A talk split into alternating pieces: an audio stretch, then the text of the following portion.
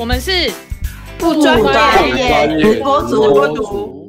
二零二零年六月份的统计，目前台湾失业人口五十七万人。我的天呐，比起去年同月份又多增加了八千人。你们知道吗？最近不专业直播主们一直都接到很多失业民众求助的信、电话，甚至邀请直接服务。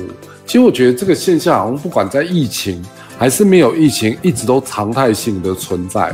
就包含我们自己不专业直播组里面的伙伴，对不对？静茹，没错，我是那五十七万分之一。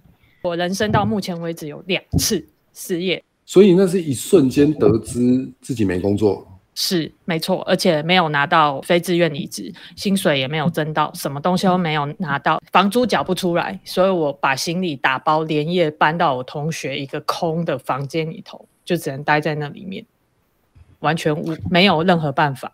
你在那段时间怎么度过？那段时间其实很茫然，经历了八个月的失业。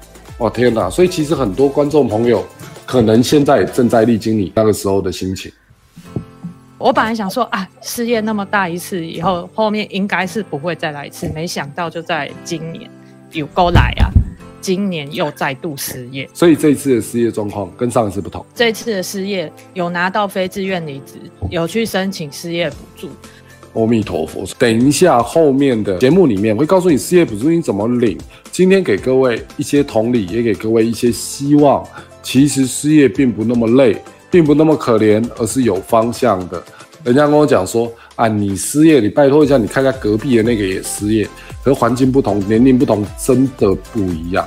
光心态上要调试，要过得去，就很不一样。就你应该也看过很多失业的人在那个当下的心态跟状况吧。在不景气的阴影笼罩下，的确像上班族，他每天都要面对职场上的辛苦跟忙碌，也会担心自己哪一天就会被裁员，承受经济的压力，惶惶不安。像立刻这样子，找八个月还找不到工作。所以不知道什么时候才能找到工作，这个心情上的确是很担心的。失业族群大概可以分三类，第一类就是他可能工作数年，但是突然被裁员的；另外一个族群就是年轻的社会新鲜人，他可能刚毕业就要面临景气的寒冬，像今年毕业的同学们，他可能有碰到这次的疫情，所以他可能一直都没有办法找到他的第一份工作。还有就是一些他可能是想要重回职场二度就业的，比如说之前是结婚生子，然后就在家里相夫教子，那现在孩子已经念国中了，他想要出来重新找工作，或者是健康的因素导致他可能需要住院一段时间，疗愈了之后，他想要再回到就业市场。那也可能因为嗯一些状况的关系，所以一直找不到他心目中理想的工作。这三类的族群面临的困境其实是有点不一样的。哦，那像第一类的，他通常就是因为他工作一段时间，所以通常都是中年人比较多，他是需要负担家庭的经济。的重担的，一旦失业，尤其是突然失业的时候，生活随即陷入困境，甚至另外一半也会不谅解，或者他很多有苦难言的，所以一时之间就难以适应，真的是压力很大。所以其实这个阶段，四十几岁中年失业的人要面临的，还有包括环境跟周围的人，再来就是二度就业的，对，或者是刚毕业的新社会新鲜人。那通常这样的人，其实他们就是怀抱着期待跟希望，还有一些理想抱负，他想要再重回职场或或是进到就业市场，可是呢，找不到工作一段时间了，然后可能不知道何去何从，甚至他会对自己的能力就开始产生一些怀疑。我是不是能力真的不行啦？是是因为我我离开职场这么久啦，我跟不上这个 tempo 啦，所以长期这样找不到工作下来，他就比较容易焦虑，然后甚至就开始自我怀疑以外，就会缺乏自信。所以其实每一个人在不同的阶段，其实他失业之后的心态都不一样。老实说，其实每一个人个别差异都很大。那我们不专业直播主不可能在这边把每一种都跟大家介绍。不过我更好奇一件事情是，公司他们怎么看待这些失业的人？以失业来讲的话，其实最害怕的是所谓的非自愿离职啦，就是被离职这件事情。如果你在企业里头服务，你看到你的公司已经快要不行了，你可能要赶快先预做准备，要不然的话就是要预做失业的准备了。你如果在一家公司待十年以上，你的年纪又是三十五岁以上的话，其实你已经被这家公司吸住了。你吸住了以后，就很像温水煮青蛙一样，基本上你会跳不出去。它是会让你的薪资慢慢的往上加，加到你已经没有办法在外面就业市场找到符合你的薪资的水准。所以你如果待十年以上的话，你去看的时候，你会发现为什么外面的薪资都比你还要低？因为我们人资在做整个制度的设计的时候，他就是希望你留在这家公司，所以会把这个薪资制度变成这个样子。你一旦待久了以后，你就真的跳不出去了。所以跳不出去的时候，他又突然把那个 宰了。没有，所以所以我遇遇到很多老员工，十年、二十年，甚至三十年的，全部在问我怎么办。其实我也辅导他们去领那个失业补助，然后可能有些人可以到九个月，有些人可以到百分之八十，但是那个都是短期的，因为我自己预期他们有些人可能永远都找不到工作，有些人可能他至少要找两三年以上，真的都没有办法找得到工作，这个是很可怕的一件事情。另外一种是所谓的自愿离职，自愿离职就是自己。看不爽，马云讲的钱没有到位，你心受委屈了。这两个其实都是个人主观的意思，不一定钱没有到位，不一定心受委屈，是你自己觉得这样子。所以很多的时候，在企业里头，最常发生自愿离职的状况，就是人凭晋升之后，或者绩效考核之后，然后有些人加到薪了，有些人升职了，好，那些人当然很开心，但是大部分人都不会升职或是晋升，所以有些人就是。看不爽了，就觉得他他钱没有到位，然后心受委屈了，所以他就离职了。但是这种离职通常是非常冲动性的离职，就是因为不爽所以离职。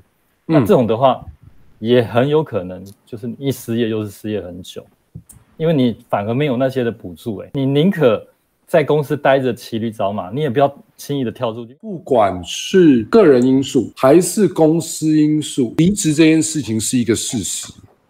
那当然，离职之后我们要开始面对就是心态调整，还有我们至少要活下去吧。说到失业补助，各位失业的民众大概都知道失业补助金可以领，对不对？可是到底怎么领？来，郑想，失业补助在各地的就业中心可以申请。如果你具备刚刚丽华所说的，你是非自愿离职，或是因为疫情关系公司收掉这些有符合这些资格，都可以去就业中心登记。那他们会帮你处理这样子。一般人来讲都会有六个月，啊，看资格，有的可以到九个月，就业中心帮你评估你的状况。现在还有所谓的中高龄的就业办法，像我这样四十五岁以上的，如果失业的话，雇主聘用我也有一些奖励金。所以很多的方式也有很多的管道。那各位如果想知道，就问我们，我们可以详细的跟各位说。人总是要安稳安心嘛，你才能够好好的活着嘛。来，佩文姐分享一些吧。怎么让大家安心？我现在目前比较多的是协助我的服务对象在经历失业这个阶段，怎么做生活上的安排。通常我会给他三个方向。第一个方向还是要维持失业以后的工作节奏感。那你就很好奇说，那我要安排什么事？可以建议是累积节点，节是一节课、两节课的节，然后呃点线面的点，也就是说呢，你可以先从你有兴趣的地方开始，比如说我对化妆有兴趣，我就每天化妆，研究一下化妆的技术，然后连续一百天，然后也可以写文章、写部落格、写评测文之类的，就是从自己有兴趣的地方累积专业的能力，这样。透过这样子不断的写文章，或许就可以写那个叶配文啊，就可以赚钱了。接到第三点就是善用兼职的机会，像现在很多兼职的工作机会，像一些外送的平台啊，或者是说小鸡上工，就是有一些打工的小机会，这样对，用兼职的方式安排自己的生活，有一点点收入，也可以安排你的生活，你让自己有生活的节奏感，这样就是大概是朝这个三个方向来安排。我们既然失业了，其实还是重新回顾。去看一下我们的生活节奏，还有我们自己的身份，真的有好多人就是弯不下腰，所以不去找比较容易入手的工作，导致自己的生活出现困境。所以尝试着换一个视野去看一下其他的工作，可能没有你原来的薪资那么高，可能没有你过去的成就那么好，不过不代表它不能累积。各位，生活中除了工作以外，还有别的地方。生活中还有别的人事物，可以像佩文姐讲的，去累积节点，去累积生活目标，甚至在你失业之后，回想一下过去的那段工作，一定在过去的工作中有学到些什么。那今天呢，在这边跟大家简单的聊一下失业。真的，如果有想要在寻找工作的，找我们，我们一定会竭尽全力的帮助各位。所以喜欢今天节目的大家，记得按赞、分享、开启小铃铛，谢谢，下次再见。拜拜。拜拜。